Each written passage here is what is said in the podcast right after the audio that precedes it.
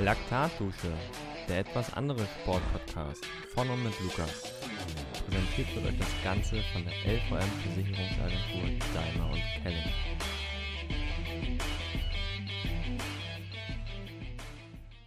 Hallo und herzlich willkommen zu einer neuen Episode Laktatdusche. Ich freue mich, dass ihr wieder alle eingeschaltet habt und ja, seit langem habe ich mal wieder einen weiblichen Gast dabei. Ähm, die kommen ja hier immer bei der Laktatdusche etwas zu kurz, doch ähm, heute freue ich mich, dass ich euch die Mama von, Sabi äh, von Lea Sophie Keim vorstellen darf, die Sabine Keim. Hallo Sabine. Hallo Lukas, vielen Dank für die Einladung. Ja, du wurdest ja schon vor längerer Zeit nominiert, jetzt hat es endlich geklappt und ich muss mich einmal entschuldigen, dass ich eben fast durcheinander gekommen wäre. Aber äh, zu selten weibliche Gäste hier. Äh, da komme ich schon mal durcheinander. Alles kein Problem. Ich denke, das ist alles menschlich und für mich völlig, äh, völlig in Ordnung. Mach dir da keinen Kopf drüber. Perfekt. Ähm, für dich, äh, beziehungsweise für die Hörer einmal, ähm, du bist um die 50 Jahre jung, bist wie eben schon erwähnt, die Mama von der Lea. Ähm, wohnst aktuell da im Stuttgarter Raum. Also wir treffen uns hier heute online. Ja. Und bist tätig im Gesundheitswesen und da so zweigleisig unterwegs. Einmal im Coaching selber, so diese, dieser aktive Part.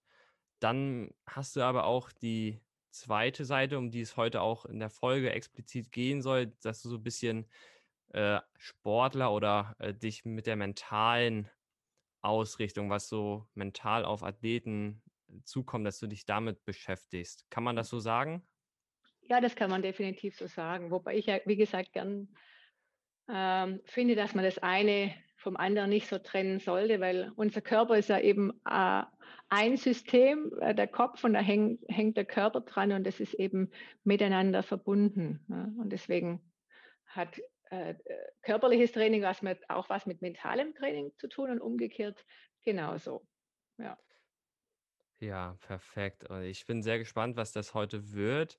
Und ähm, was ich noch sagen kann zu dir, ist, dass du halt ähm, vom Laufsport und dem, dem Radfahren so in diesen, diese Sportschiene reingerutscht bist. Und ähm, ja, wer jetzt die Folgen aufmerksam gehört hat, der, der weiß ja auch, dass sich das auf deine Kinder äh, sehr übergeschwappt ist, wenn man das so sagen kann. Ja, das kann man definitiv sagen. Also geprägt wurde ich äh, ja eher durch meinen Vater, durch das äh, Rennradfahren und dann habe ich selber mit dem Laufen begonnen, mh, mm, weil ich einfach finde, Laufen kann man überall zu jeder Zeit. Man braucht nicht viel Equipment, äh, raus in die Natur, Kopf frei bekommen.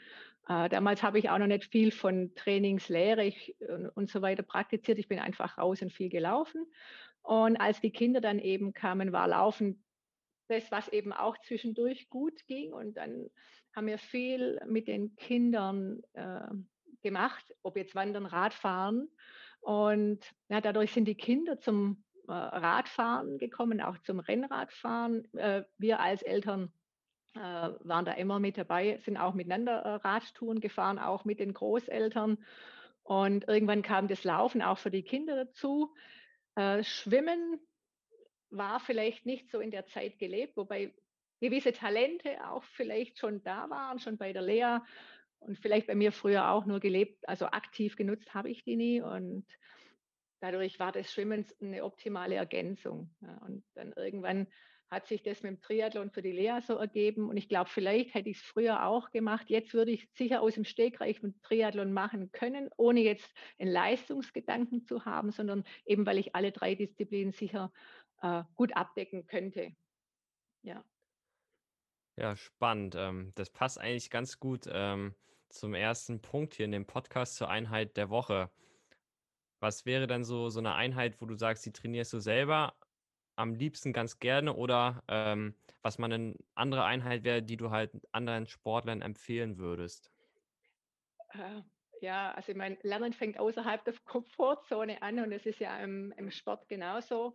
Äh, wenn ich mal was Neues ausprobieren, neue Reize setzen. Jetzt gerade um diese Jahreszeit, äh, gut, so viel offen hat nicht. Ja, äh, ich liebe das Trail Running und äh, ich hatte das Glück, letzten Freitag noch bei uns ins Allgäu zu fahren, mit einer Freundin, mit unseren Hunden eben einen Traillauf zu zweit zu machen. Und ja, das würde ich einfach mal empfehlen.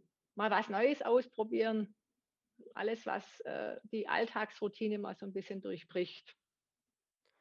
Spannend, ja, bei, bei mir ist das zurzeit ähnlich. Ähm, ich habe mir für den Winter vorgenommen, dass ich so meine Bike-Skills noch äh, auf ein neues Level anheben möchte und fahre zurzeit auch relativ viel mit dem Crossrad durch den Wald. Ähm, mit meinem Kumpel, mit dem ich das immer mache, das, das artet tatsächlich äh, zurzeit immer sehr aus, dass wir wirklich ausgiebig äh, den Fokus so immer mindestens eine halbe Stunde, wenn wir so zwei Stunden fahren, explizit äh, Technik machen, sprich Mhm. aufsteigen, absteigen, Flaschen Mhm. aufsammeln, Mhm. äh, über Bäume springen und all sowas. Ja, cool. Ähm, das geht dann so weit, dass wir dann, wenn wir dann den, den ersten Technikpart abgeschlossen haben, ähm, wenn wir dann durch den Wald fahren, einfach mal so rechts oder links, wo gar nicht wirklich Wege sind, abbiegen äh, und die coolsten Wege überhaupt entdecken. Ja. Und vor ein paar Tagen war es so, sind wir auch spontan rechts abgebogen und sind dann irgendwie auf so einer halben Downhill-Strecke gelandet. Das war jetzt Ah. nicht ganz so witzig. Ähm, aber so, das wäre jetzt so meine Einheit der Woche, dass man halt ähm, gerade jetzt, wo das Wetter wieder etwas trüber wird und auch kälter, dass man einfach sagt: „Na ja, ich muss ich jetzt 2 Stunden Straße fahren oder kann ich auch mal 2 Stunden durch den Wald fahren und verbessere so ein bisschen mein Bike-Handling?“ Ja, und vor allem, ich finde, mal so die, den Spaßfaktor mitzunehmen und es laufen zu lassen. Einfach mal äh, ja, aus Spaß die Dinge tun. Richtig, ja, genau. es tut schon mal ganz gut. Das ist so ein bisschen das Ziel dahinter und, ähm, wenn man so sich die Trainingswerte anguckt, dann scheint das auch ganz gut aufzugehen, so dass Mhm. für die Fitness, dass die gar nicht so darunter leidet, sondern eher fortschreitet. Ja, wobei ja, wie gesagt, so November eher so Übergangsmonate sind, wo man sich so ein bisschen erholt, äh, Training nach Lust und Laune macht, ne? Und auch den Kopf dadurch irgendwie ein bisschen frei bekommt, ne? Weg von von Leistung und Druck, sondern ja, mal, äh, kreativ werden, über neue Dinge nachdenken. Ja. Genau, das war jetzt auch schon wieder so eine halbe ganz gute Überleitung eigentlich zu dem Eigentlichen, worum es heute geht. Ähm, ich möchte mit dir so ein bisschen über Gesundheitstraining sprechen, Mhm. beziehungsweise, ähm, was es so für mentale und stressige Auswirkungen gibt und wie sich das bemerkbar macht, so nach dem Motto: „Stress war gestern“ und Da hatte ich ja schon meine ja, also Stress war gestern, da habe ich gedacht: „Okay, was für 'n Titel, ne?“ Der ist schon fast provokant. Ja, und, ähm, soll auch so sein, es ist provokant angelegt. Ähm, meine erste Frage wäre überhaupt so richtig, wie wie kommt man in diesen Gesundheitsbereich, also, so gerade explizit für Gesundheitstraining und, ähm, wie was betreust du für Leute? Sind das eher die Breitensportler oder sind das doch auch Leute, die mit leistungsambitionierten Zielen zu dir kommen? Mhm. Ähm, ja gut, das eine, wie gesagt, wenn ich, ähm, jetzt aktiv als Lauftrainerin unterwegs bin oder normalerweise auch im Unternehmen drin bin als Lauftrainerin oder als, ähm, Rücken-Gedächtnistrainerin, bin ja auch, äh, so ein bisschen Live-Kinetik-Trainerin und, äh, da hole ich natürlich die breite Masse ab, ja. Bei 83 Millionen Menschen in der Bevölkerung, äh, treiben, glaube 10 Millionen, 11 Millionen Menschen Sport. Ja. Hm, davon oder von den ganzen Menschen sind 2 Drittel übergewichtig, also 2 Drittel Männer übergewichtig, ein Drittel der Frauen. Ja, da fragt da ist klar, wo der Fokus liegt, ja, die diese Leute eben in Bewegung zu bringen äh, hier, hier Impulse zu setzen, äh, die nachhaltig in Veränderung zu bringen. Das finde ich, da, da sehe ich mich auf jeden Fall im aktiven Bereich, ja, also im, im, im sportlichen Bereich, weil äh, ja, mir es total viel Freude macht, die, diese Menschen in Bewegung zu setzen, ihnen Mut zu machen, äh, sie zu motivieren, an sich zu glauben, kleine, kleine Schritte zu tun, ihrem Ziel näher zu kommen, sie eben zu begleiten und Glaubenssätze so ein bisschen aufzulösen, die da irgendwann entstanden sind, „Oh, ich bin unsportlich, ich kann keinen Sport machen.“ Und da da ist meine Mission eben in dem Bereich, äh, im Mentalen oder im Coaching-Bereich, was, äh, der der andere Part anbelangt, ist es ja so, dass meine Arbeit ja bestimmte Prozesse hat. Ich habe bestimmte Modelle, mit denen ich arbeite. Und ob jetzt da ein Manager kommt oder ein Leistungssportler oder ein Hobbysportler oder sagen wir mal eine Angestellte, im Moment eine Hausfrau, Mama, die im Stress ist, letztendlich haben alle persönliche Themen ne, unter, in einer bestimmten Situation, die sie verändern wollen. Ne. Vielleicht der Leistungssportler, der mehr mit äh, der sich besser fokussieren möchte. Vielleicht der Manager, der sagt, er möchte hm, besser führen können. Die Mama sagt, äh, ich möchte mehr mit, äh, mit den Doppelbelastungen umgehen können. Letztendlich ist es ja immer bei allen den Menschen, die kommen, sie zu begleiten, um von A nach B zu kommen. So würde ich sagen. Und da, da differenziere ich jetzt nicht, ob es jetzt ein Leistungssportler ist oder ein Amateursportler, weil letztendlich die Themen sind immer individuell, die ich da begleite, ja. Ja, finde find ich spannend. Ähm, was mir da so spontan noch zu einfallen würde, ist, ähm, quasi, du, du sagst, du differenzierst nicht, ob das jetzt derjenige ist, der halt irgendwo jeden Tag fünf Kilometer laufen geht, weil er Spaß dran hat, oder jemand, der jetzt kommt äh, und quasi strukturiertes Training abarbeitet äh, und da deine Unterstützung braucht. Aber gibt es nachher in der Betreuung ähm, quasi Unterschiede so in Form von Herangehensweise, wie man quasi mit dem umgeht? Ja, das auf jeden Fall, weil jeder ja eine unterschiedliche Zielsetzung hat und eine unterschiedliche Ist-Situation. Ja. Ein Leistungssportler hat sicher noch komplexere Themen drumherum, wie jetzt ein Hobbysportler. Ja, also ganz klar, da ist, da ist äh, Sponsor dran, da ist der Trainer dran, da ist die Familie dran, da ist die Wohnung dran, da ist Technik dran, meine konditionellen Fähigkeiten, ja, die Trainingsstätten, ja, also da ist viel, viel mehr Komplexität dabei, wie jetzt beim mm, vermeintlichen Läufer, der einen Marathon will und mentale Unterstützung braucht. Ja, nur das subjektive Empfinden von jedem Einzelnen, das ist immer ähnlich. Ja. Nur die Herangehensweise wird sicher unterschiedlich sein. Ja, Ja, ich ich finde das immer so so relativ spannend und bin echt froh, dass ich heute mal so so auch Fragen dazu stellen kann und so das ja, Skript, das beruht eigentlich auch primär so auf auf meinen Fragen, was mich tatsächlich persönlich so relativ interessiert, ja, äh, weil das Thema ist einfach viel zu komplex, finde ich und hattest du ja auch vorab in unserem kleinen Gespräch schon so mal angedeutet, dass man da Stunden oder wochenlang ja, drüber sprechen kann. könnte man ja, definitiv. Ja, Ähm So, der nächste kleine Punkt, ähm, hier auf meiner Liste ist so Stress und mentaler Druck. Und da würde sich jetzt oder hat sich mir die Frage gestellt, wo fängt denn überhaupt Stress an oder was ist Stress und ist dann auch Stress gleich Stress? Oder gibt es halt verschiedene Varianten vom Stress so? Ähm, und mich persönlich interessiert halt einfach, äh, weil eigentlich Sport mein Leben ist, so Stress im Sport, ähm, was es da so für Auslöser gibt, ähm, mm, wie sich das bemerkbar macht im Sport, aber auch irgendwo vielleicht im Privatleben dann mm, und was so, äh, Präventionsmaßnahmen dafür wären. mm.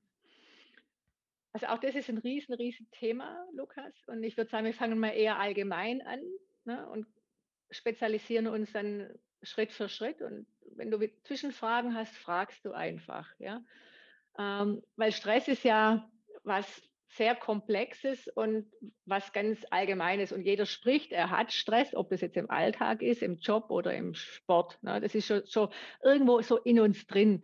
Und vermeintlich haben wir ja so diesen Gedanken, Stress ist was Negatives, also ist was, was mit Anforderung, Belastung, Druck, äh, Überforderung, Angst zu tun hat. Ja. Ähm, Wenn man jetzt von diesem Gedanken hergeht, äh, ist ja Stress, letztendlich wird es ausgelöst durch einen Reiz. Hm. Früher war Stress dazu gedacht, na, wenn man viele, viele tausende Jahre zurückdenkt, dass es unser Überleben gesichert hat. Na. Viele, viele Wölfe oder Säbelzahntiger kommt so in die Ecke und in dem Moment scannt dein Körper ab, okay, habe ich alle möglichen Ressourcen, habe ich genügend Energie, bin ich schnell genug, äh, kämpfe ich oder fliehe ich, je nachdem. Ne? Und dann wirst du in eine Stressreaktion versetzt. Dir wird Energie zugeführt, verschiedene Prozesse laufen in deinem Körper ab und du flüchtest oder du kämpfst, je nachdem. Wenn dann die Situation vorbei ist, geht dein Körper in die Erholung und versucht sich zu regenerieren, also diese verbrauchten Ressourcen wieder aufzutanken und aufzufüllen. Das ist mal die vermeintliche, der vermeintliche Ursprung der Stressreaktion. Heute ist es so, wir haben ja keine tausend Wölfe mehr oder Säbelzahntiger, aber wir haben im Alltag wahnsinnig viele Herausforderungen, Irritationen, Überforderungen, die wir subjektiv als Stress bewerten. Ne? Also zwischen ähm, Stressauslöser und Stressreaktion findet hier zwischen meinen Ohren rechts und links eine Bewertung oder eine Beurteilung der Situation statt, ob diese Situation für mich in dem Moment bewältigbar ist oder nicht bewältigbar ist. Und je nachdem ist ein Stress negativ, ja, also ich kann es nicht, oder ich könnte ja auch denken, boah, das habe ich schon mal irgendwo erlebt, ich kann den Stress bewältigen, dann sehe ich es eher als Herausforderung, ja, und wachse über mich hinaus, ja, und sehe den positiven Stress. Man nennt es auch Eustress, den negativen, den wir vermeintlich nicht bewältigen können, ist der Distress. Ja, natürlich gibt es äh, allgemeine Stressreize, es gibt aber im Sport natürlich viele, viele Reize. Das fängt an von Temperatur, vom Wetter, von den, vom Straßenbelag, von Wind, ja, von Feuchtigkeit, äh, Hitze, Kälte. Dann geht es über, habe ich gut geschlafen? Bin ich gut regeneriert? Bin ich übertrainiert? Na, dann kommen vielleicht auch äh, Teamkollegen, Trainer, die so lapsige Bemerkungen machen, die mich irgendwie in eine Irritation oder in Überlegen in eine Überlegung bringen. Dann gibt es äh, Sponsoren, die sagen, wow, aber heute brauchen wir unbedingt ein Podest. Ja, dann habe ich noch irgendwo im privaten Umfeld Ärger mit meiner Freundin und mit, meiner, mit meinem Partner, je nachdem. Ähm, wie gesagt, dann habe ich äh, vielleicht noch mal irgendwann das Gefühl, wow, habe ich überhaupt genug trainiert? Ne? Äh, schaffe ich das jetzt und so weiter? Und das sind viele, viele Dinge, die ablaufen können, die mich dann in eine Reaktion bringen, wo ich dann als Ergebnis nicht meine Leistung bringen könnte. Na, so können wir das dann so sagen. Ja. Aber wie gesagt, das passiert im Alltag genauso. Ja. Also diese Reaktion im Körper, die ist ja immer noch die gleiche. Also unser Körper funktioniert wie vor Tausenden von Jahren gleich. Ja. Wir haben leider kein Update bekommen. Wir haben uns mental weiterentwickelt. Ja, wir haben uns vom Neandertaler zum digitalen Menschen entwickelt. Ja, wir haben sportlich zum Beispiel neue Rekorde, neue, neue Zeiten aufgestellt, ja, die damals undenkbar waren und heute äh, machbar sind. Ja. Und das wäre nicht passiert, wenn wir uns nicht dem Reiz und dem Stress ausgesetzt hätten und uns entwickelt hätten. Ja. Das heißt, also Lernen findet außerhalb der Komfortzone statt. Also das heißt, wenn ich ein normales Training mache, also ganz banal, ich mache ein Bizeps-Krafttraining und trainiere an den Ermüdungszustand meines Muskels. Ja. Das ist ja auch ein Stress für meinen Muskel. Das ist ein Reiz. Wenn ich dann genügend erhole, dann äh, geht mein Körper eben in einen Zustand, wo er den Muskel mehr aufbaut. Und dadurch entsteht Wachstum. Wenn ich aber jetzt zu wenig trainiere oder zu viel trainiere und zu wenig regeneriere, habe ich kein Wachstum, sondern wird zum Beispiel immer schlechter. Ja, und Entwicklung ist eben dann, wenn ich äh, nach einem Reiz mich erhole und dann wachse. Ja, ähm, ja, das passt insofern teilweise mit, mit meiner Vorstellung von Stress so zusammen. Also ich habe jetzt alleine hier schon relativ viel über Stress mitgelernt. Also für mich war Stress bisher irgendwie immer so, ich packe meinen Tag so voll, wie ich denke, was ich alles schaffen kann und merke dann doch irgendwie, dass alles ähm, doch viel zu viel war, was ich mir für einen Tag mhm. vorgenommen habe. Und mhm. äh, dann entsteht für mich quasi so der Stress, weil ich selber mir viel zu viel vorgenommen habe und alles gar nicht schaffe. Und ja. Ähm, dieser Stress, der wirkt sich dann halt auch wieder auf meinen Sport aus, äh, indem ich dann halt sage, hm, okay, eigentlich wollte ich halt vormittags trainieren und mm. ja, dann habe ich aber meinen Vormittagsplan mm. gar nicht so geschafft, äh, bin gestresst und mache dann halt irgendwo ganz spät abends mein Sport, mein Training. Ähm, und kürze das dann auch äh, insofern ein, wenn dann zum Beispiel draufsteht 20 Minuten warm laufen, dann werden das auf einmal nur noch 15. Ja. Aus zweimal sieben Übungen Lauf-ABC wird dann bloß mhm. eine Serie Lauf-ABC mhm. und all sowas. Ähm, das war bisher immer so meine Erkenntnis von Stress oder so habe ich über Stress gedacht. Ähm, und Stress war immer was Negatives. Jetzt hast du ja auch gesagt, ähm, Stress gibt es auch positiv, indem man sich der Herausforderung anstellt. Ähm, wie also, wie wie wie mehr also, wie kann ich negativen Stress in positiven Stress umsetzen? Ja, ist ja mal so, du musst ja erst mal Stress für dich oder solltest Stress für dich umbewerten, ne? Also, wenn angenommen alle alles, was du im Internet lesen würdest über Stress oder wenn du im Lexikon nachschlägst, würde also aus unserer Geschichte und aus der Entwicklung von Stress, Stressforschung und so weiter, würde würde nichts Negatives mehr stehen, sondern würde dran stehen, das ist eine Herausforderungsreaktion, ne? Dann hätten wir schon ganz anderes Denken über Stress, ja? Das würde in dir 'ne anderes Gefühl zu Stress auslösen.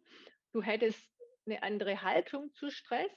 Dein Körper würde anders reagieren und du hättest 'n ganz anderes Verhalten gegenüber zu Stress, ja? Du würdest sagen: „Wow, 'ne Herausforderung, klar, schaffe ich, ne? Letztes Mal habe ich's schon geschafft. Was brauche ich heute dazu? Wie schaffe ich das?“ Ne, du hättest 'n ganz anderes Mindset, ja? Nur wir sind geprägt, suche den Fehler im System, schneller, höher, weiter, ähm, und Stress ist was Negatives. Ja, das geht jetzt nicht auf Knopfdruck, dass du sagst: „Wow, ab heute“ aber ich könnte ja heute ab heute vielleicht mal anfangen, darüber nachzudenken, dass Stress ja auch Leistungsentwicklung, ne, Potenzialentfaltung, Wachstum bedeuten könnte. Na, und jedes Mal, wenn du ja trainierst, wenn du Intervalltraining machst, hast du 'n Wechsel aus Belastung und Erholung. Das ist nix anderes wie Stresstraining, ja? Du setzt deinem Körper 'n Stress, 'n Reiz und hast Erholung. Also, in der Einheit selber, Intervalltraining, Wechsel aus Belastung, Erholung und eine und an dem Tag, an dem du Intervalltraining machst, wirst du am Tag danach wahrscheinlich keins machen. Das heißt, du hast auch hier wieder Erholung und vielleicht nach 3 Wochenblöcken von Belastung oder aufbauendem Trainingsplan hast du in der 4. Woche wieder 'ne Erholungsphase drin, ja? Der Körper braucht diese Balance zwischen Anspannung und Erholung, ja? Wir haben ja auch 'n autonomes Nervensystem, ja? Das das braucht und das autonome Nervensystem wird gesteuert aus dem, äh, äh, vegetativen Nervensystem und das ist der gibt's 2 Hauptnerven, der Sympathikus und Parasympathikus. Also, Sympathikus ist das: „Wow, Ja. habe und gib mir voll“ und der Parasympathikus ist der, der für Anspannung und Erholung sorgt. Und beide sollten sich in die Waage halten. Beide sollten im Gleichgewicht sein. Wenn ich immer nur in der also, in der, äh, Anspannung bin, also, immer nur Gaspedal durchtrete und nie diesen Erholungsfaktor habe, werde ich irgendwann übers Ziel hinausschießen und mein Körper wird in Ermüdung und Erschöpfung enden, ja? Und im Sport eben, ja, Ermüdung, Sch Erschöpfung, Fehlerquote steigt, äh, Muskeln machen zu, Verletzungsrisiko nimmt zu, Fehler passieren, Bewegungsabläufe können nicht mehr funktionieren. Du wirst müde, du wirst vielleicht das Gefühl haben, du bist überfordert, dann wirst du vielleicht aggressiv. Also, es sind alles diese Auswirkungen, die eben letztendlich, ähm, dieses Erschöpfungssyndrom oder Stress in dem Moment haben könnte. Aber dann dann würde ich das wenn ich das jetzt richtig verstanden habe, dann gibt es ja, wenn man jetzt reinguckt im im Sport auf den Stress, ähm, gibt es halt einmal de den Stress in in Sachen Form, äh, regnet es, äh, laufe ich gegen den Wind? Ja. Ähm, und dann gibt es aber wieder den auf der anderen Seite noch den Stress, den ich mir quasi selber mache, wenn ich jetzt gucke, ähm, ich vernachlässige einfach den Faktor, dass ich jetzt 400 m gegen den Wind wirklich nur gegen den Wind gelaufen bin, Ja. äh, und ich aber quasi nicht an die Zeiten rankomme, die ich sonst laufe, äh, dass ich mir wieder selber mentalen Ja. Mache. Kann man das so Ja, also, man kann gut, man kann sagen, es gibt äußeren äußere Einflüsse, die, äh, Stress verursachen und innere Einflüsse, ja?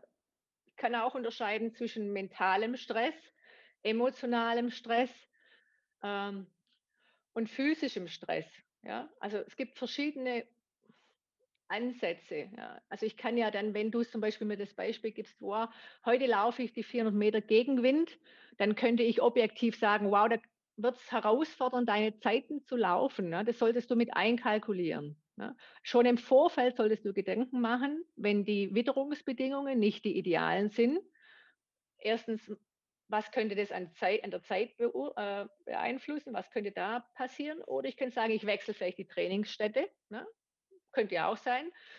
Und wenn du dich schon im Vorfeld mit mit möglichen Hindernissen befasst, könnte es dann im Umkehrschluss sein, dass du deinen Körper gar nicht in diese Stressreaktion bringst, sondern dass du gelassen und entspannt bleibst, souverän bleibst und sagst, okay, das ist heute so, der Wind ist heute so, ist vielleicht auch noch ein bisschen glatt oder schwierig, ähm, vielleicht habe ich auch noch schlecht geschlafen, ähm, vielleicht mache ich ein Intervall weniger, ja, um mich nicht zu überfordern, um nicht krank zu werden, oder ich wechsle vielleicht heute zwei Trainingstage, wenn ich so individuell ähm, bin oder ich akzeptiere, dass es eben so ist, wie es ist und dass heute die Leistung eben so nicht geht. Ja. Nur wenn du dann die ganze Zeit darüber nachdenkst und dich ärgerst, dass es nicht funktioniert, dass äh, du wieder ein Intervall zu wenig gemacht hast, wirst du schon durch das Denken, dass du das machst, äh, in eine Stressreaktion kommen. Ne? Also schon durch dein Denken äh, wird dein Gehirn und dein Nervensystem dich mit Hormonen sozusagen überfluten, die nicht unbedingt günstig sind, um dich leistungsmäßig weiterzubringen. Ja, ich denke, ich werde das auf jeden Fall mit in mein eigenes Training mal mit aufnehmen und werde das mal beobachten, ähm, ob wenn ich bei wieder widrigsten Wetterbedingungen äh, meine Intervalle laufe, ähm, ob wenn ich quasi mit einer leichten, es ist mir egal, was ich für eine Zeit äh, laufe, mit Mhm. dieser Einstellung rangehe, ob ich dann äh, danach die Nacht besser schlafen kann und vielleicht sogar besser regeneriere, weil ich mich gar nicht damit befasse, ähm, ob ich jetzt an meine Bestzeiten rangelaufen bin oder nicht. Ja, ich meine, Bestzeiten kommen ja dann, wenn alles an dem Moment und an dem Tag perfekt oder ideal läuft. Ne? Wenn das Wetter für mich passt, äh, wenn das Umfeld passt, die Technik passt, die Strecke passt. Ne? Also in dem Moment läuft es Ja, perfekt. Ja? Aber das ist Genau. ja das ist ja für Sportler immer etwas schwierig zu begreifen. Ja, dazu gibt eben dann, äh, wenn man das, und das war ja auch in deinem Skript drin, wenn ich selber das nicht schaffe, mich immer wieder sozusagen auszubalancieren, in, in den Fokus nach vorne auszurichten. Ne? Dann gibt es Sportpsychologen oder Mentaltrainer, die dir vielleicht Handwerkszeug mitgeben, damit du das irgendwann dann selber kannst. Ne? Am Anfang nehmen die dich so bei der Hand, so, äh, gibt es so eine Art Gehhilfe und irgendwann kannst du selber machen. Ja? Es geht immer äh, Hilfe zur Selbsthilfe zu leisten.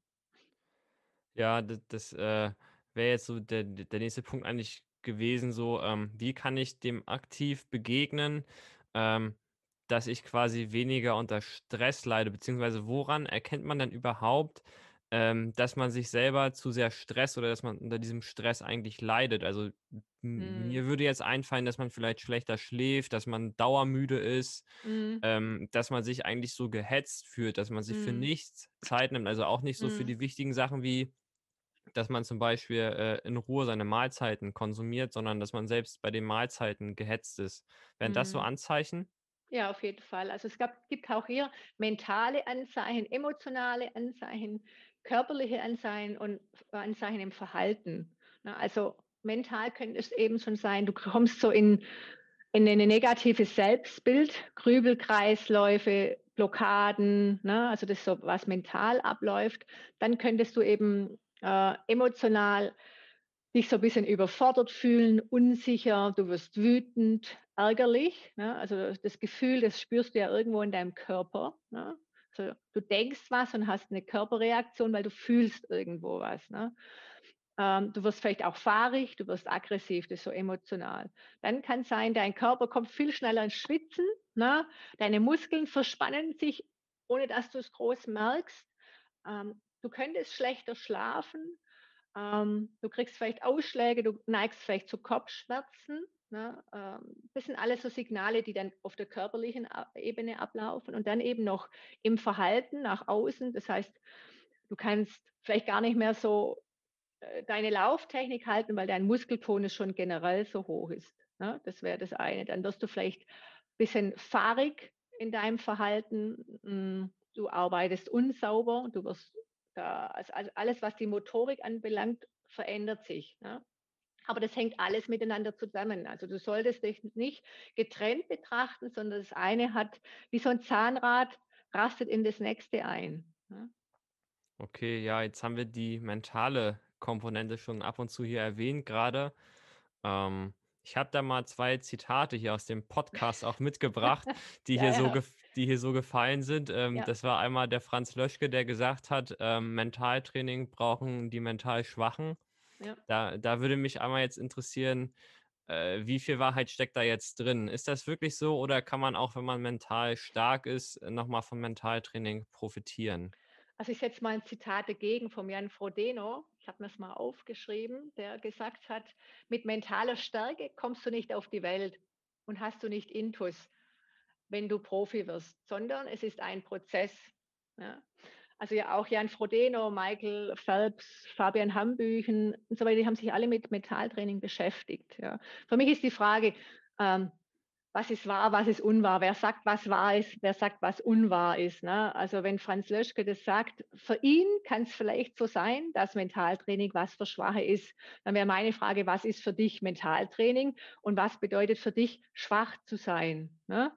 Also, das sind so Sachen, mit denen ich so pauschal, äh, mich nicht aus der Bahn werfen lasse, sondern wenn er für sich sagt, Mentaltraining ist was Schwaches, für was für Schwache, dann akzeptiere ich das, ja. Dann braucht er das nicht, dann gehört er zu den Menschen, ähm, die vielleicht schon von Anfang an so 'ne mentale Stärke haben, dass er sagt, er braucht es nicht. Nur das ist 'ne Verallgemeinerung. Das kann ich nicht für alle Menschen, äh, übertragen. Und es wäre auch nicht, würde ich sagen, sinnvoll. Wenn jemand das Gefühl hat, er braucht hier irgendwie Unterstützung, Begleitung, weil er vielleicht 'ne Blockade hat, ne, äh, weil er 'n bestimmten Bewegungsablauf nicht mehr sauber ausführen kann, weil er nicht gut schlafen kann, weil er aus dem Grübelkarussell nicht rauskommt, dann ist es in Ordnung, ne? Wie gesagt, ich würde hier ganz klar differenzieren und es gibt genug Menschen, die Mentaltraining betreiben.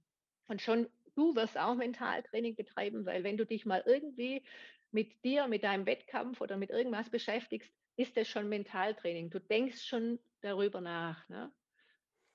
Ja. Mentaltraining heißt ja, mein Gedanken und Vorstellungen betreffend üben, üben, üben, üben, ne?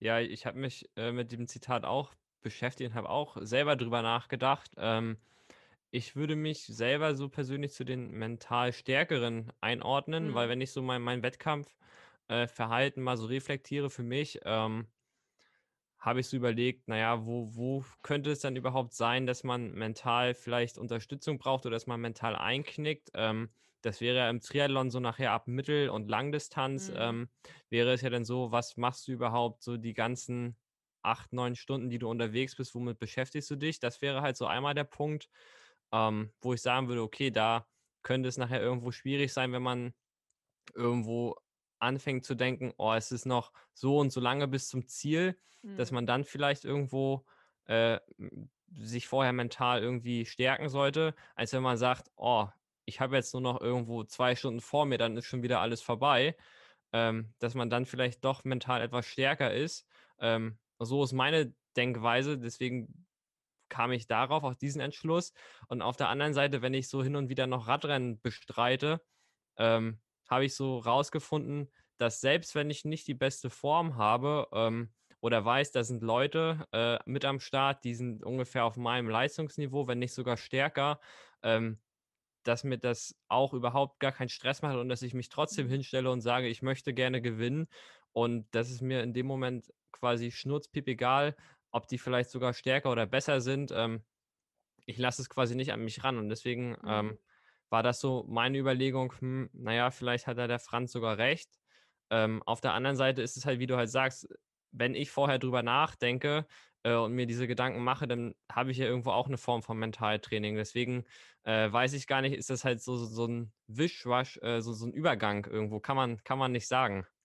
Äh, ich denke, das kann man so nicht trennen. Also, wie du schon gesagt hast, ähm, du hast sicher, äh, viele, viele Aspekte, dass du schon wirklich mental stark bist oder 'ne mentale innere Stärke besitzt und gleichzeitig auch mental starke Menschen verfügen aber a gleichzeitig auch über 'n hohes Maß an innerer Ruhe, ne, an Fokussiertheit, an Klarheit, an Dranbleiben, ne?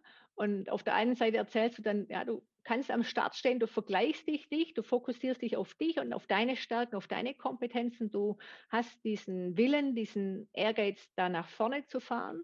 Und gleichzeitig hast du auch erzählt, ja, dieses Schlafen und dieses Grübeln und den Tag so vollpacken. Da denke ich, dann hast du auf dieser Seite noch Potenzial, dich zu verbessern, ne?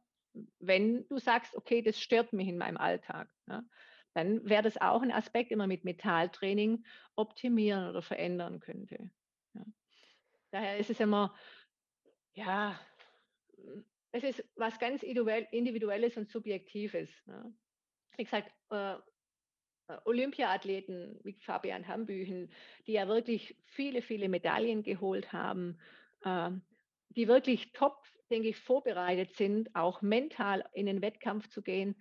Es läuft halt manchmal doch anders. Ne? Und dann manchmal danach denkst du, an was liegt denn? Dann trainierst du noch mehr und wirst über ehrgeizig und willst noch mehr und es geht gar nichts mehr. Ja. Und dann geht es eher mal wieder einen Schritt zurück zu, zu gehen und zu sagen, okay, an, an was liegt es denn eigentlich? Ne?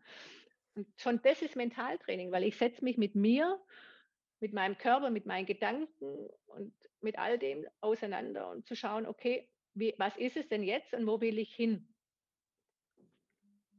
Ja, ähm, das zweite Zitat, was ich mitgebracht habe, ähm, das stammt von Dennis Biro, der ja der Mannschaftsarzt beim Bund Deutscher Radfahrer ist. Ähm, der hat gesagt, irgendwann ist man nur noch ein Glied in der Kette, was funktionieren muss, egal ob es mit den eigenen Prinzipien äh, Ja, übereinstimmt. ja. Ähm, das hat er im Zusammenhang gesagt, als ich ihn gefragt hatte, ob er sich vorstellen könnte, auch mal in der World Tour als Arzt aktiv zu sein bei irgendeinem World Mhm. Tour Team. Und er meinte halt daraufhin, dass quasi er das bewusst aktuell ablehnt, die Angebote, weil er halt nicht dieses Glied in der Kette sein möchte. Ah, okay. Mhm. so, ähm, Spannend. Spannend, ja. da wäre halt auch jetzt so ähm, die Frage, quasi, wenn man gerne was Neues probieren möchte, das aber nicht mit den eigenen Prinzipien übereinstimmt, wie, wie Mhm. das, wie man dem begegnen kann, ob man da Mhm. sagt, ja, okay, dann lehne ich das halt bewusst ab Oder ob man doch vielleicht irgendwo sich mental selber austricksen kann oder einen Kompromiss finden kann, ähm, dass man vielleicht dieses Neue zumindest auf Zeit mal ausprobiert. Mhm.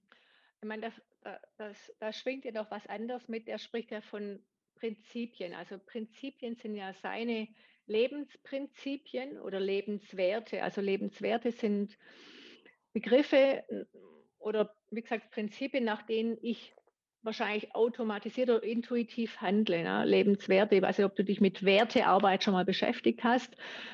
Äh, Also tatsächlich noch noch gar nicht so richtig, also so grob so überflogen, aber ins mm, Detail noch gar nicht. mm, also Werte sind ja Dinge, nach denen wir streben und die möchten wir in unserem Leben leben. Ne? Zum Beispiel, wenn jetzt du den Wert hättest, Partnerschaft ist dir wichtig, Erfolg ist dir wichtig, Leistung ist dir wichtig, dir ist Freiheit wichtig, dir ist äh, Harmonie wichtig, versuchst du automatisch diese Dinge für dich zu erreichen. Ne? Da entsteht ja schon Bewegung hin zu etwas. Ne? Du willst erfolgreich sein. Also setze ich mich in Bewegung, um das zu erreichen.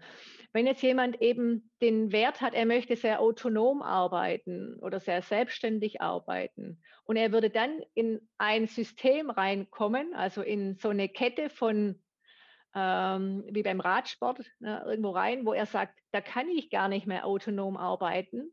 Das verstößt total gegen meine Prinzipien, dann wird er sich total unwohl fühlen. Ne? Ähm, da wird sein inneres System total rebellieren ne, und sagen, also irgendwie geht es nicht. Entweder er sagt, okay, es ist übergangsweise, ich will mal was dazulernen, ja, dann kann sein, man arrangiert sich so selber damit. Langfristig kann sein, ähm, du wirst da nicht so drin aufgehen, du wirst dich nicht so erfüllt fühlen und auch nicht so glücklich fühlen in dem, was du da tust und vielleicht auch eben nicht so erfolgreich sein. Deswegen hat er für sich entschieden, er macht es nicht. Ne? Ich denke, Sportler, auch Leistungssportler haben viele solche inneren Konflikte, weil da verschiedene Werte nicht immer harmonisieren, sondern manchmal so gegensätzlich arbeiten. Ne? Also Erfolg bedeutet ja, ich muss viel reisen, ich muss viel äh, einbüßen. Also das heißt, ich muss auf viel verzichten. Und wenn ich dann noch den Wert habe auf Familie, ist mir total wichtig. Und ich, dann habe ich hier so zwei Werte, die da so richtig kollidieren. Ne? Und dann habe ich einen richtig inneren Konflikt. Und mit sowas setzt man sich zum Beispiel im Mentaltraining auch auseinander und guckt, wenn das jetzt in dem Moment dran ist, wie kann ich denn das zum Beispiel doch irgendwie zusammenbringen? Und wenn ich das merke, das geht gar nicht, dann stehe ich eben vor einer Entscheidung. Ja, und dann weiß ich aber auch, wozu ich die Entscheidung treffe. Und das Wozu ist ja im Sport oder so sehr, sehr wichtig. Genau, ähm, das ist wieder ein eine super Überleitung eigentlich, ähm, weil jetzt kommt ja eigentlich so der Part, der für die ganzen Sportler hier mit, äh, am interessantesten sein dürfte. wenn ich das so zumindest wie ich mir das vorgestellt habe oder wie was mich als Sportler interessieren würde, würde ich sagen, das ist jetzt so der interessanteste Part überhaupt. Ähm, und zwar, wenn man in diese Leistungssportschiene geht, ähm, dann verzichtet man auf sehr, sehr viel. Ähm, man richtet eigentlich sein Leben nach dem Mhm. Sport. Ähm, man arrangiert sich damit, dass man quasi an einem ich finde, es ist irgendwo so so 'n so 'n Grenzzustand an dem mög unmöglich Möglichen so. Das, äh, finde ich so. Leistungssportler sind die, die verzichten auf alles und sind dauermüde, dauererschöpft und machen eigentlich gar nix privat irgendwo. Ähm, und so sportliche Institutionen wie die Spitzenfachverbände oder auch der DOSB, ähm, der wirkt da zusätzlich noch mal einen Druck auf die Athleten, die sich selber schon unter Druck Mhm. setzen, dass sie halt immer danach streben, irgendwo Bestleistung zu bringen, besser als gestern zu sein und das Unmögliche probieren, um das Mögliche rauszufinden. Und, ähm, das ist so auch so 'n so 'n Ding, das das stört mich eigentlich selber ziemlich doll, ähm, dass man so zu Großevents wie Weltmeisterschaften oder Olympia, äh, von vornherein sagt: „Wir hätten gerne, weiß ich, 15 Goldmedaillen, 12 mal Silber und noch 25 mal Bronze“ oder so was. Ähm, Mhm. weil das erzeugt ja auf den Sportler an sich selber auch noch mal Druck, beziehungsweise verleitet ja auch dazu, vielleicht zu verbotenen Mitteln oder sonst was zu greifen. Ähm, da wäre jetzt so die Frage, ähm, was du als Mentaltrainerin dazu sagen würdest oder wie du das bewertest, dass man, äh, Sportler durch Aussagen wie: „Wir möchten so viele Medaillen gewinnen“ oder auch durch Sponsoren, äh, Aussagen wie: „Na ja, wenn du jetzt irgendwo dich nicht für Hawaii qualifizierst, dann sehen wir uns gezwungen, die Partnerschaft Mhm. fürs nächste Jahr zu beenden.“ Mhm. Ja, natürlich. Also, wenn ich mich entscheide, als Sportler in den Leistungssport zu gehen, darf ich mich ja im Vorfeld damit auseinandersetzen, was für Dinge kommen könnten, ne? Das alles andere wäre ja blauäugig, ja? Ich denke, heutzutage werden in Leistungszentren die jungen Athleten schon auf das vorbereitet, ne? Ähm, die lernen ja so nach und nach sukzessiv, was es bedeutet, von daheim getrennt zu sein, ne, zu verzichten, weil die haben ja in sich 'ne Vision. Die haben irgend 'n Ziel, die wollen hin. Die sind, ähm, mit 'ner guten Physis ausgestattet, die haben Talente, ne, und Fähigkeiten, die andere nicht haben. Dadurch kommen sie ja dahin. Die sind ehrgeizig, die haben 'n Willen, die bleiben dran, die wollen dazulernen. Das ist eine. Also, ich denke ganz klar, das ist 'ne Entscheidung, äh, mit der man sich vorher auseinandersetzen sollte, was auf einen zukommt. Weil diese dieser dieser Part Leistungssport, Leistungsgedanken, Olympia, Weltmeisterschaften, wenn man das mal ganz, äh, von außen betrachtet, ist ja dazu da, andere Menschen zu unterhalten, ne? Also, das heißt, Normale schauen im Fernsehen zu und wollen tolle Leistungen sehen, ne? Das wie früher waren das, glaube bei den Römern gab's ja auch schon die Spiele, ne, ähm, wo man eben gekämpft hat und der Bessere hat gesiegt, ne? Und, äh, vor gute über 100 Jahren wurde, glaube ich, das 1. Mal wieder so Olympia, äh, ins Leben gerufen und ich glaube, nur im Laufsport war's. Und da gab's auch schon Medaillen, ne? Da gab's halt 'ne Medaille und du bist der Sieger. Da war auch vielleicht der der Druck von außen noch nicht so hoch, weil die sind einfach hin und haben's gemacht. Heute hängt ja da ganz, ganz viel dran, vom kommerziellen, finanziellen Aspekt, von Wettbewerbsfähigkeit, äh, im Ländervergleich, im europäischen, im Weltver Vergleich. Und also, ich könnte mir's jetzt nicht vorstellen, dass es dahingehend verändert wird, dass da die Leistung nicht so zählt in Form von Medaillen. Deswegen finde ich's wichtig, dass man die Athleten da drauf vorbereitet, ganz klar auf das, was kommt, ne?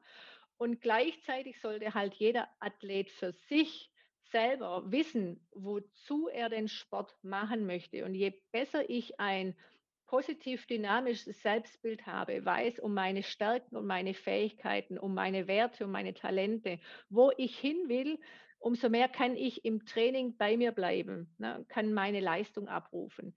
Je mehr natürlich äußere Dinge dazukommen, je herausfordernder wird es. Und das ist, wie der Frodeno gesagt hat, ist ja ein Prozess, wo ich hingeführt werde oder wo ich mal hin möchte.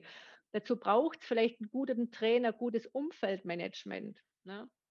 Um natürlich dem standzuhalten. Und für mein, also ich glaube, es ist eine Gratwanderung so zwischen Über- und Unterforderung, um genau irgendwann am Tag X seine optimale Leistung zu bringen, um seine Vision zu erfüllen, ne? um Olympiagold zu holen oder eine Weltmeisterschaft oder Ironman Hawaii zu gewinnen. Ne? Also je mehr ich weiß um meine Fähigkeiten, um was ich schon alles geschafft habe, welche Niederlagen ich schon erlebt habe und wie positiv ich da rausgekommen bin, ne? je mehr ich meinen Körper spüre, wer, wie mehr oder wie stark ich ihn führen kann, je besser kann ich auch mit diesen Dingen wie äh, Druck von außen umgehen. Ja, mir fällt da gerade noch so spontan ein relativ gutes Beispiel ein. Und zwar jetzt am vergangenen Wochenende hat in Bulgarien die Radsport-Europameisterschaft auf der Bahn stattgefunden. Mhm. Und der Bund Deutscher Radfahrer hat ja gesagt, wir entsenden keine Nationalmannschaft dorthin, weil Mhm. wir uns aktuell äh, im Lockdown befinden. Und Bulgarien war, glaube ich, zu dem Zeitpunkt wurde auch als Risikogebiet Mhm. eingestuft. Ähm, und quasi die deutsche Nationalmannschaft, da sind die Sportler alle irgendwo Teil einer Sportfördergruppe bei der Bundeswehr oder bei der Mhm. Polizei.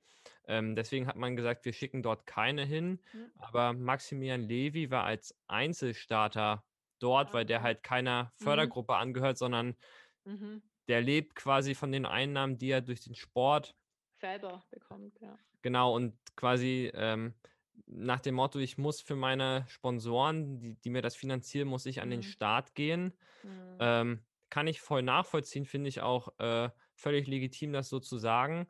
Ähm, was mir da aufgefallen ist, so bei der Berichterstattung, ähm, hieß es dann, ja, der möchte quasi eine einfache Goldmedaille gewinnen. Ähm, der der steht auf das Geld, was er quasi für so eine Goldmedaille bei der Europameisterschaft, ähm, kriegt. Ähm, da finde ich so böse Zungen, die das behauptet Mhm. haben, äh, Mhm. die haben, glaube ich, gar nicht so das den den Punkt erkannt, warum er das gemacht hat. Weil wenn man dann guckt, ähm, dass er jetzt auch schon über 30 ist und das halt für einen Kurzzeitsprinter relativ alt ist, Mhm. ähm, dass er quasi eigentlich dieses Jahr so seine letzte Olympiateilnahme machen wollte, sich quasi jetzt ein Jahr länger quälen muss, ähm, damit er sich diesen Traum von noch einmal Olympia Mhm. erfüllen Ja. kann, ähm, dass er da quasi das alles deswegen macht und nicht nur, weil ich möchte halt irgendwo eine Goldmedaille und möchte da so meine mentale Bestätigung, Mhm. ähm, dass das einmal so falsch irgendwie von bösen Zungen behauptet wird. Ähm, und was mir auch aufgefallen ist so, was ich völlig schade finde, ähm, der hat jetzt zweimal Gold gewonnen, aber dass er quasi über 200 Meter in der Quali, äh, 'ne neue Bestzeit gefahren hat, also quasi dieses Prinzip nach höher, schneller, weiter, dass er das Ja. vollkommen erfüllt hat, dass das eigentlich hinten Ja. runtergefallen ist. Ähm, und dass das für ihn vielleicht sogar 'ne mentale Befreiung war, als er quasi 'ne neue Bestzeit gefahren ist Mhm. über die 200 Meter, weil der hat quasi relativ viel Kritik geerntet dafür, würde ich behaupten jetzt so. So ist zumindest Mhm. mein Eindruck. Äh, stand unter enormem Druck, musste quasi alles selber organisieren, Anreise, Corona-Tests und so weiter. Ja. Und dass er dann trotz dieses Stresses, wenn ich das jetzt vorhin richtig verstanden habe, müsste es ja so so 'ne Art Stress gewesen sein für ihn körperlich, äh, das alles zu bewältigen, dann trotzdem 2 Goldmedaillen gewinnt. Ähm, ob da jetzt die Besten der Besten am Start waren oder Mhm. auch irgendwo vielleicht nur die zweite Garde von allen, das sei ja dahingestellt. Ähm, finde ich es aber auch 'n 'ne Leistung und die wertgeschätzt wird. Und so im Nachhinein war es dann so, als er dann gewonnen hat: „Ja, hier unser Maximilian Levy hat gewonnen und alles ganz toll.“ Aber im Vorfeld so ein bisschen so kritische Stimmen äußern, ähm, weiß ich nicht, äh, inwiefern das für sportliche Leistung dann fördernd ist. Mhm. Und was ist jetzt deine Frage? Ähm, ne, das war eigentlich nur noch mal so als Beispiel, Okay. äh, das Ah, okay. das, was Ja, ich so ja, einmal okay. Ne, also da gebe ich dir vollkommen recht. Ich ich weiß gar nicht, ob er in dem Moment, ähm, jetzt für sich so im Stress war oder ob er eben gesagt hat, er ist so: „Ich schaffe das, weil ich will da unbedingt dabei sein. Es macht mir Spaß. könnte auch ein Aspekt sein. Und er hat es eben sehr souverän mit viel Routine alles gemacht.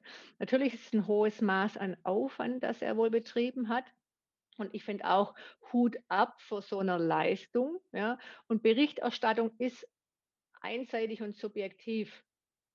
Ganz klar, egal wer auf, auf dem Podest oben steht, ähm, der ist im Fokus und alle anderen fanden, fallen hinten raus. Ich finde es auch schade, weil hier sicher viel, viel äh, verloren geht und viele Dinge nicht gesehen werden. Ja, wenn zum Beispiel, wie du sagst, persönliche Bestleistungen erzielt werden, nach einer langen Verletzung endlich mal wieder einen Wettkampf gefinisht habe, ja, solche Dinge. Ja, also, oder wenn andere Dinge dazukommen, weil da gibt ja auch, gibt auch einen persönlichen Gewinn, den man dabei hat, wenn man sowas macht. Ja, sonst hätte er es ja nicht gemacht. Also ich finde auch Hut ab vor dieser Leistung und schade, dass die Berichterstattung so einseitig und subjektiv ist.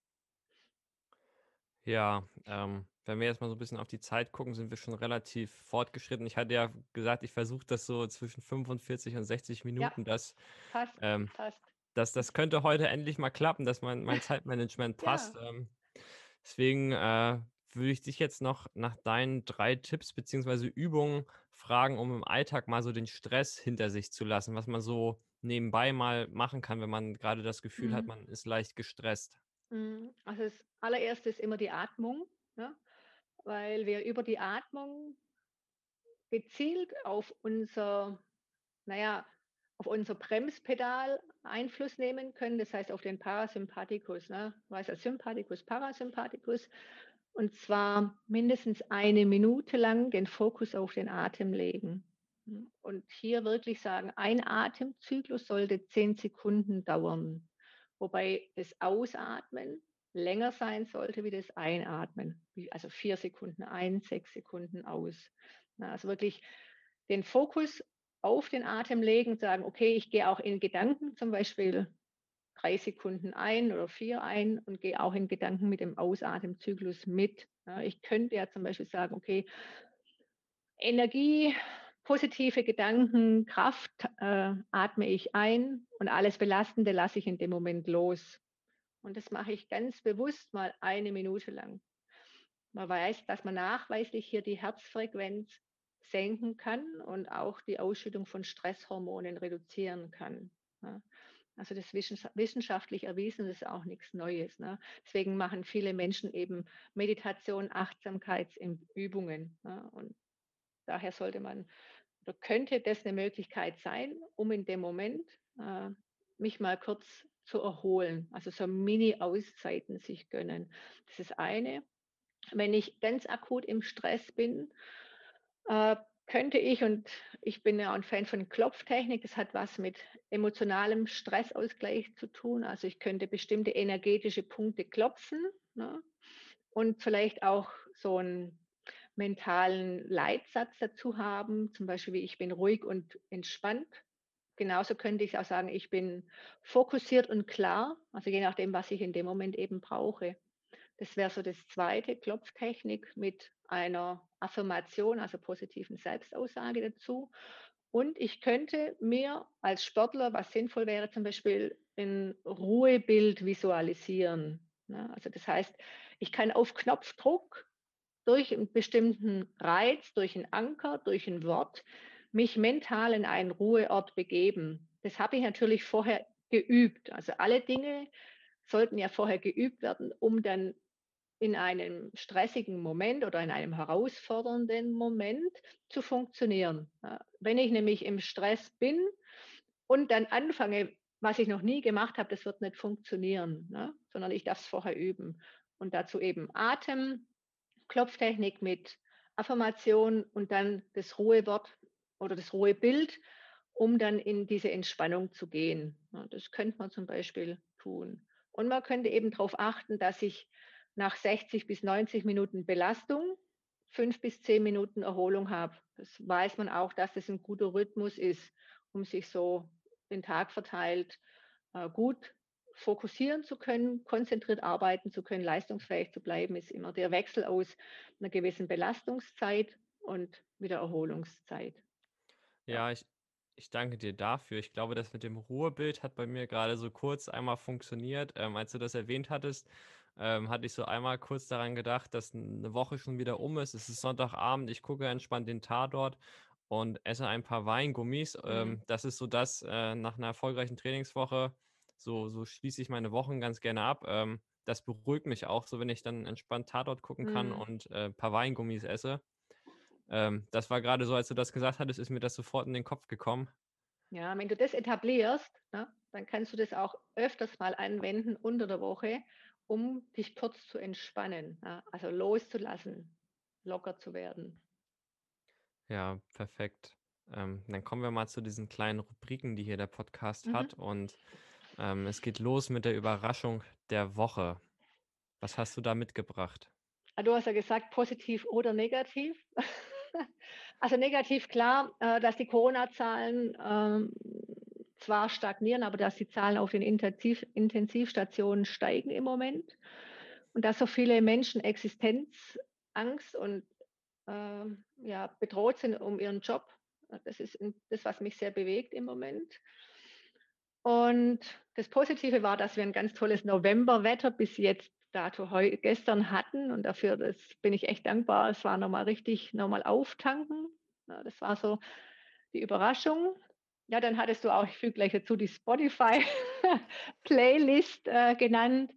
Und ja, ich bin ein Queen-Fan und für mich ist „Love of My Life“ ein wunderbares Lied, ja, von Queen. Ja, nicht, nicht schlecht. Äh, Queen ist auf jeden Fall schon was mit drauf, aber das Lied noch nicht. Ja, ist ein bisschen Ähm, was Ruhigeres, äh, aber 'n schönes Lied. „Love of My Life“. ja, ich, ich habe als Überraschung ähm, der Woche, habe ich mitgebracht, also bei dem Wetter gehe ich auf jeden Fall mit. Das ist äh, gerade jetzt so zum Sport machen äh, super gut. Ähm, kann man nochmal schön Vitamin D tanken. Ähm, was aber so die eigentliche Überraschung der Woche bei mir ist, ähm, das passt auch zur Folge heute mit zum Thema Stress. Ähm, und zwar findet aktuell der E ESICS Equine äh, World Run statt, Mhm, so wo ich so mitmache mit einem Team. Und ähm, da, da gibt es quasi so verschiedene Parts, irgendwo 5, 10 und 7 Kilometer. Und äh, ich hatte da die 7 Kilometer und ähm, wollte da auch äh, gut performen fürs Team. Und irgendwie, warum auch immer, äh, hat der Körper an dem Tag, wo ich das machen wollte, gestreikt, weil ich mir eigentlich mhm, vorgenommen hatte, ich laufe da eine super neue Bestzeit. Ging gar nichts mehr. Ich war auch den ganzen Tag danach völlig K.O. platt. äh, Ich wusste gar nicht, wo, woran das liegt, weil ich halt eigentlich mhm, sogar eine Ruhewoche gerade absolviert habe, ähm, wo ich eigentlich gar nicht so erschöpft hätte sein sollen. Ähm, das war so meine Überraschung der Woche, wie wie das auf Knopfdruck auf einmal so mhm, passiert. Dann mhm. war ich so wirklich 2 Tage platt und jetzt wieder alles gut, so auf so als wenn als wenn der Körper sich bemerkbar macht, äh, wenn er sagt: „Jetzt ist mal gut, mach mal eine Pause.“ Deswegen, das Ja, ist so ja. Körper ist der beste Signalgeber, man darf ihn halt hören. genau und, ähm, äh, zur Playlist packe ich diese Woche drauf, ähm ich bin, äh, unter die Deutsch-Rapper gegangen, ähm, und bringe mit von Kollega das Lied „Lauf“. Ähm Das hatte ich jetzt, äh, von dem Kollegen Mike Wollher, der hatte das auf seiner Playlist Mhm, drauf, habe ich da öfter mal gehört. Äh, deswegen kommt das jetzt auch auf die Laktatduschen-Playlist. super. Dann, ähm, Punkt Sport verbessern. Was fällt dir da ein? Hm, ich würde mir wünschen, es würden mehr Randsportarten übertragen werden im Fernseher. Also würde hier mehr Fokus auf Randsportarten gelegt werden, genauso wie auf Behindertensportarten. ne? Also dass hier die, diese ja, Menschen auch mal gesehen werden, ne? was die leisten. Ich finde es bewundernswert. Ne? Menschen, die ein Handicap haben, äh, die da dranbleiben und kämpfen mit so einer äh, mit so einer Freude, mit so einem Spaß und mit so einem Ehrgeiz. Ja, das würde ich mir wünschen. Ja, das ist do doch passend zum letzten Wochenende eigentlich, ähm, wo beim Ironman Florida, Ja, äh, der ja, ich habe es erste gelesen, ja. Fand fand ich eigentlich ganz cool, ähm, Ja, wie das auch so das das wurde halt endlich mal auch medial präsent gehalten. Das ist nachher irgendwo letzten Endes, glaube ich, jeder, der irgendwo irgendwelche Nachrichten verfolgt, dass der das ja, mitbekommt. Also, das wurde ja nicht nur in den Sportmedien, äh, verbreitet, sondern auch in in den anderen Medienplattformen. Ja, und ich finde wichtig, dass man auch mal sieht, wie selbstverständlich wir mit uns umgehen. Ja. Wir setzen das voraus, dass das alles funktioniert, das Training. Ja. Es ist es nicht. Ja. Und Menschen mit dem Handicap, die zeigen trotzdem, dass es genauso geht. Und das finde ich einfach, ja, das begeistert mich. Und ähm, da, deswegen bin ich ein Fan von Dankbarkeit ja, über das, was ist, was mein Körper kann, was ich bisher erreicht habe. Ja. Übrigens auch ein gutes Tool, um sein positives Selbstbild zu stärken. Dankbarkeit, genau, so nebenbei noch erwähnt. Ja, dann was war so dein persönlicher Sportmoment? Hm, ja, für mich sind es die Trailläufe in den Bergen, ne, also vor allem in den Alpen, wenn man dann wirklich ganz oben am Gipfel steht und von oben runter schaut, ist einfach nach dieser Mühe oben zu sein, das ist für mich immer Gänsehaut-Feeling, ja. Ja, da hat man bestimmt mega die Aussichten, wenn man das in den Alpen macht, Ja, oder? Wahnsinn, ja, super. Ist genial, einfach genial.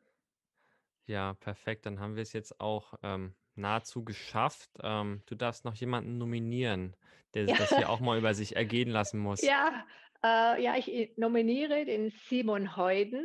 Er kommt aus Dortmund, ist auch selbstständig im Fitness, äh, Leistungs- und Gesundheitssportbereich. Er ist auch Triathlet und, äh, ja, den darfst du dann mal interviewen. Der hat eine Internetseite, die heißt, glaube Puls 190, effektiv trainieren. Ja, klingt auf jeden Fall schon mal spannend. Ja, Äh, danke ich dir dafür und ich danke dir auch dafür, dass du dir heute den Vormittag mal für mich Zeit genommen hast und mal so ein bisschen Einblicke zum Thema Stress gegeben hast, dass das eigentlich äh, gar nicht so das ist, was eigentlich alle wahrscheinlich so wie ich immer denken, so, oh, ich packe mir den Tag äh, voller, als eigentlich geht und habe dann Stress, mhm, äh, sondern dass das viel komplexer ist und dass da viel mehr hintersteckt. Also mir hat Spaß ja. gemacht, ich habe viel gelernt und werde viel in meinen Alltag, glaube ich, mal ein bisschen mit einbauen davon. Super, ja, hat auch mir sehr viel Spaß gemacht, so ein bisschen äh, von meinem Wissen zu vermitteln. Ich habe gesagt, ich habe es nicht erfunden, ich eben bin auch nur Überbringer von Wissen. Und ja, toll, wenn es äh, Zuhörer gibt, die vielleicht dann irgendwas für sich umsetzen. Und ich bin ja bei Fragen jederzeit per E-Mail oder sonst irgendwie zu erreichen. Ne? Habe eine eigene Webseite, von dem her, da darf man mich fragen. Und ich danke dir auf jeden Fall für die Möglichkeit, hier in diesem Rahmen so ein bisschen was zu erzählen. Ja, immer wieder gerne. Dann äh, sage ich mal von meiner Leute, liebe Hörer, ciao, ciao, wir hören uns demnächst. Vielen Dank, auf Wiederhören. Tschüss.